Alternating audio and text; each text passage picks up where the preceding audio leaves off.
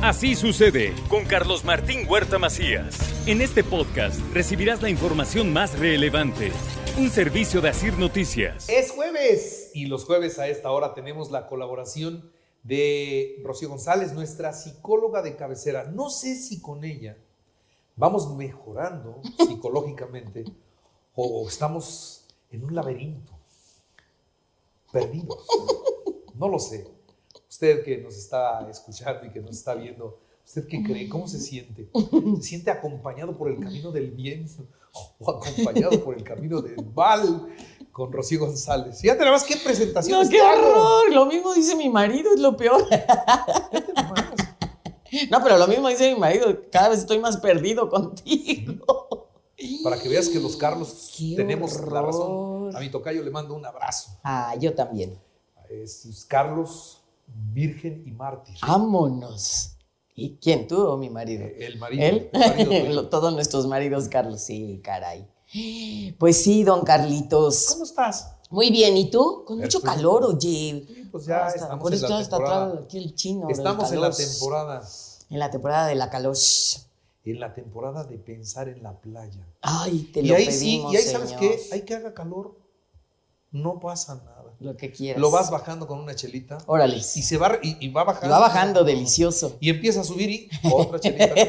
sí, muy rico. y otra vez otra chelita, ¿no? Y Muy así. rico, muy rico. Es, es- es, digamos que terapéutica. Exactamente, exactamente. Y necesario para mi salud física, mental y emocional. ¿Qué traes hoy? Pues mira, traigo, hace ocho días nos quedamos, Carlos Martín, en, platicamos de los juegos y retos de la adolescencia.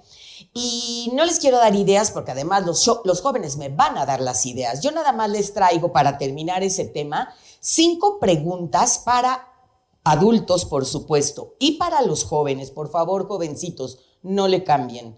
No apagues tu YouTube y escucha esto. No le, no le cambian, Mm, eh, participan. Sí, sí, Sí, participan. sí, sí, sí, sí. Y de veras contesten, de A veras ver, contesten. entonces, vas a hacer Fíjate, cinco preguntas. Cinco preguntas ¿Y en tres minutitos. Y quiero respuestas, que es sí, no. Son, son respuestas, y pre- o sea, son preguntas cerradas, entonces una respuesta cerrada. Fíjate. Y contéstamelas ahorita, Carlitos. ¿Arriesgarías tu joven. vida? Sí, no, por supuesto, estoy hablando de los jóvenes. ¿Arriesgarías tu vida por un reto o por una fotografía? Ni de pendejo. Cl- Ok, dice que no. Eso, sí, qué bueno que traduces. Exactamente. ¿Tu vida en las redes sociales tiene público? Mi vida sí tiene público. Claro. Mucho público, mucho público. Claro. ¿De qué depende? Tú lo anuncias. O sea, tú dices, hasta saben cuántos hijos tienes y tienes hijos. Si eso es lo que anuncias. Si es nada más laboral, bueno, tu vida en las redes sociales tiene público. Claro. ¿Qué serías, de- ¿Qué serías capaz de hacer por un like? Esta no es tan cerrada la pregunta, pero ¿qué serían capaces de hacer por un like? Híjola, nuestros jóvenes son capaces de todo, Carlos Martín, como mandar un pack, como lo veíamos hace ocho días. Pac. ¿no? Como mandar un pack, como mandar una selfie así con la lengua a 3 milímetros de la migis, ¿no? Por un like. Para ti, ¿qué es lo más importante en tu vida? Entiendo que para los jóvenes tiene que ver, casi lo puedo asegurar, tiene que ver con las redes sociales. Espero que para ti no. Siempre y cuando sea en la parte laboral. ¿Me estoy No. explicando? Sí, porque en- en- para mí las redes son parte de un todo. Exactamente, exactamente. Y eso es lo sano en cualquier persona, porque aprovechemos la maravilla de las redes sociales y el Internet para hacer cosas positivas. Y la última pregunta es, ¿quién controla tu vida?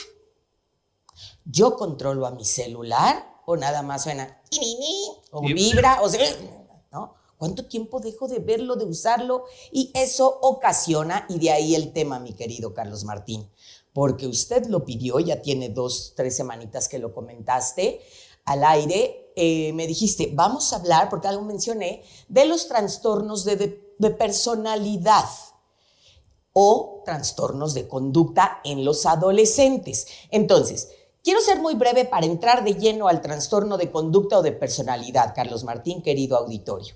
Un trastorno, a ver, ¿qué es la personalidad? Que ya lo hemos comentado en otras ocasiones. La personalidad es la unión del carácter y del temperamento. Eso da mi personalidad. Y ahora, bueno, ya después hubo todo este estudio de la personalidad con el enneagrama. Pero a ver, traduzco bien. La, eh, es decir, es la unión de carácter y temperamento. Con el temperamento nací, soy igualita o muy parecida a mi papá, a mi mamá, a mis abuelos, bisabuelos, tatarabuelos, chosnos, etc.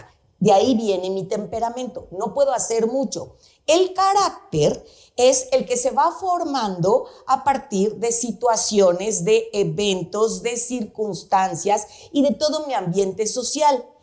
¿Por qué se está formando actualmente trastornos de conducta o de personalidad? Si entendemos, querido auditorio, que el cerebro del adolescente está así como, como esponjita. Eh, los especialistas, y hay especialistas muy fuertes ahora, me encanta esa carrera que le llaman la neuroplasticidad, y entonces estudian todos los cambios, todas las características, toda la reorganización del cerebro. Y en esta reorganización se va checando qué tan maduro o no es un jovencito o una jovencita. Claro que hay características de adolescente que hemos mencionado muchísimo, con que es impulsivo, impulsivo, inflexible, hipersensible, quiere las cosas ya, etcétera, etcétera. Todas las características de un adolescente. Sin embargo, ¿por qué es tan importante este tema, querido auditorio, querido Carlos Martín? Porque fíjense, un trastorno de conducta o sea, ¿cuándo se considera un trastorno y no una característica del adolescente? Cuando los adolescentes, que es lo que estamos viendo, hay una falta de autocontrol, de voluntad, de iniciativa, baja tolerancia o cero tolerancia a la frustración y principalmente se considera un trastorno cuando la conducta de tu joven o tu jovencita ha excedido por seis meses. O sea, querido auditorio, cuando se forma un trastorno, fíjense, por tres causas, por genética, que es lo que ya te expliqué del temperamento, por cambios hormonales, que es la etapa de la adolescencia, que el adolescente está así como, como fuegos artificiales, y hechísimo bolas. Y el tercero, por factores ambientales. ¿Cuál, querido auditorio, que no nos salvamos ni los chinos, ni los japoneses, ni los mexicanos? Por la pandemia. Es decir, los factores ambientales que están sucediendo o que sucedió en la pandemia y que es lo que veo a diario en consulta terapéutica, porque se divorciaron mis papás, porque mi papá se quedó sin trabajo, porque mi mamá se fue por cigarros y no regresó, porque se cansó el amante y apareció en el teléfono de mi papá, de mi mamá, etcétera, etcétera. Y estos factores ambientales han generado una serie de trastornos, es decir, de malestares, de incomodidades o de conductas o actitudes negativas. Y entonces, si se meten al doctor Google, pueden encontrar cualquier cantidad de trastornos como el trastorno narcisista, trastorno eh, bipolar, trastorno de TDA, de TDA, que es trastorno de déficit de atención, trastorno de déficit de atención e hiperactividad, trastorno, no sabes cuántas veces, Carlos Martín, me han llegado esta semana pacientes chavitos de 13, 14, 15 años con que este, me pidió la escuela que por favor venga a terapia porque mi hijo tiene, ahí te va, trastorno negativo oposicionista desafiante. No.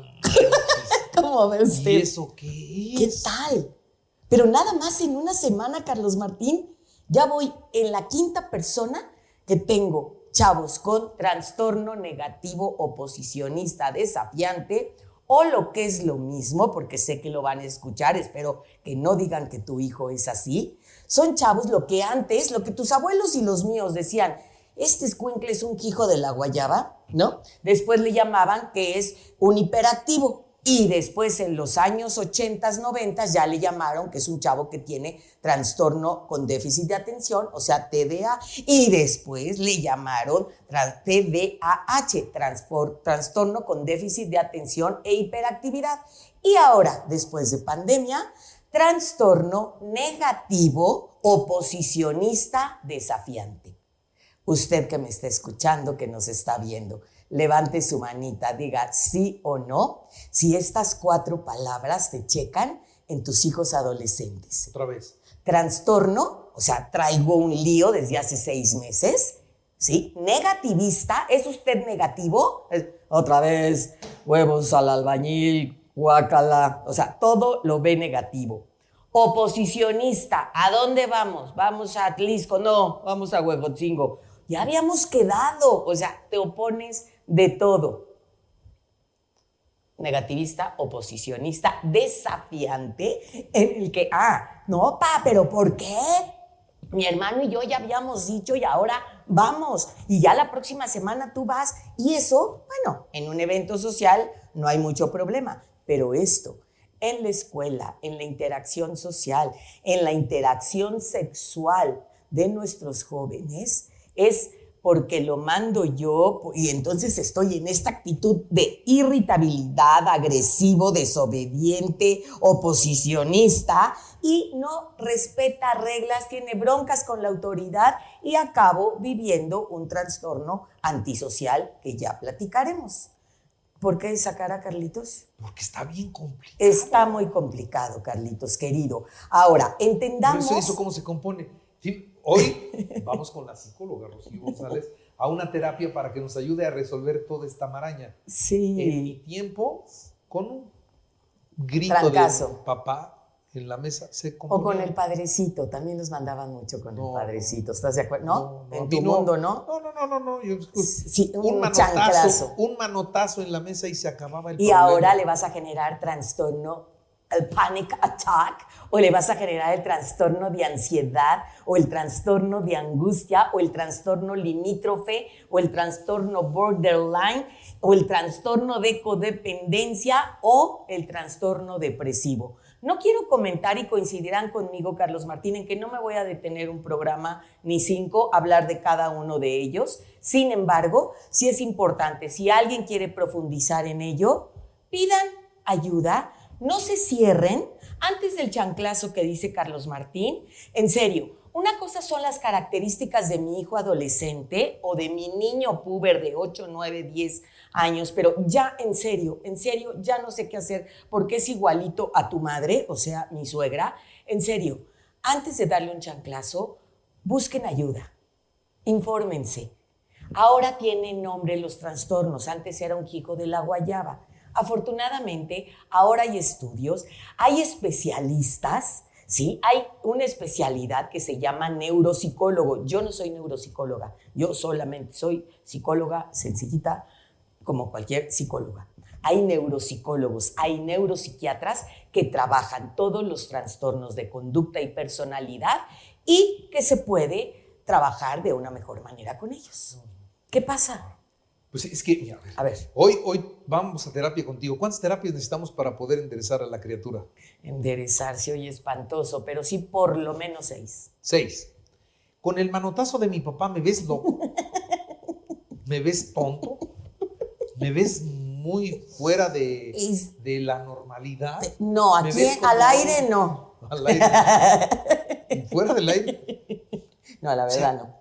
Entonces, La ¿por, verdad, por no. qué, por qué esa disciplina? Te voy a dar la respuesta, ¿Por qué hablando en serio. funcionaba en esa época y por qué hoy somos tan rebuscados y le hacemos tanto a la mamá Te Inés? voy a dar la respuesta en serio, lo que hicieron tus papás, tus familiares, tus hermanos, tus compañeros, lo que hizo toda tu, todo tu sistema familiar de amigos y social Generacional. fue generacional, fue quererte, aceptarte tal y como eres. ¿Y no soy y lindo? te aprendiste, eres un bombón. O sea, aprendiste a cuidarte, a protegerte, a defenderte, a poner límites, a decir no. Entonces, de verdad, regreso a lo que dije desde el primer día que estuve aquí contigo en Así sucede, Carlos Martín. La base, que para muestra un botón, si tú le das a un individuo autoestima, es decir, que crea en sí mismo, que confíe en sí mismo, que se sienta capaz, que sepa decir no, que sepa dar un, como dices, un Manotazo. fregadazo, manotazo, lo que sea. Es decir, hasta aquí llegas. Es un chavo que a los 6, 16, 26, 46, 96 va a saber poner sus límites mientras se ame a sí mismo y se viva feliz. Entonces, ¿el problema son los niños o los padres? ¿Qué te digo? Le preguntamos a los papás, le preguntamos al auditorio. ¿El problema son los niños o son los padres? A ver, dígame, niños o padres, rápido, en una respuesta al 22, 22, 15, O ambos. 12, 14. O ambos. A ver, a ver, pero yo quiero ver, yo quiero ver la respuesta de usted que nos está escuchando en este momento. Dígame, por favor, en un mensaje de WhatsApp, rápido, quiero saber. Vamos a ir a los mensajes, estaremos en el resumen y después, y después eh, contamos las llamadas. A ver, hoy están así los chavos, las familias, los padres, por culpa de los padres, por culpa de los hijos o de ambos. O de la pandemia. Pero sí, ya la pandemia son Sí, la consecuencias pandemia, de... la pandemia fue Porque también eso. se dio la Primera Guerra Mundial, se dio la Segunda Guerra Mundial, se han pasado diferentes crisis, ¿no? Siempre ha habido algo. ¿no? sí, sí, Yo son- estoy de acuerdo contigo. ¿Qué hacemos como papás? ¿Qué hacemos como hijos? ¿Y qué hacemos como comunidad? Bueno, pues entonces, ¿es culpa de quién? ¿De los papás? ¿Papás, ¿De hijos, los hijos o de ambos? ambos? Rápido, mándenme un WhatsApp. Gracias, Rocío. Al contrario, gracias. Así sucede con Carlos Martín Huerta Macías.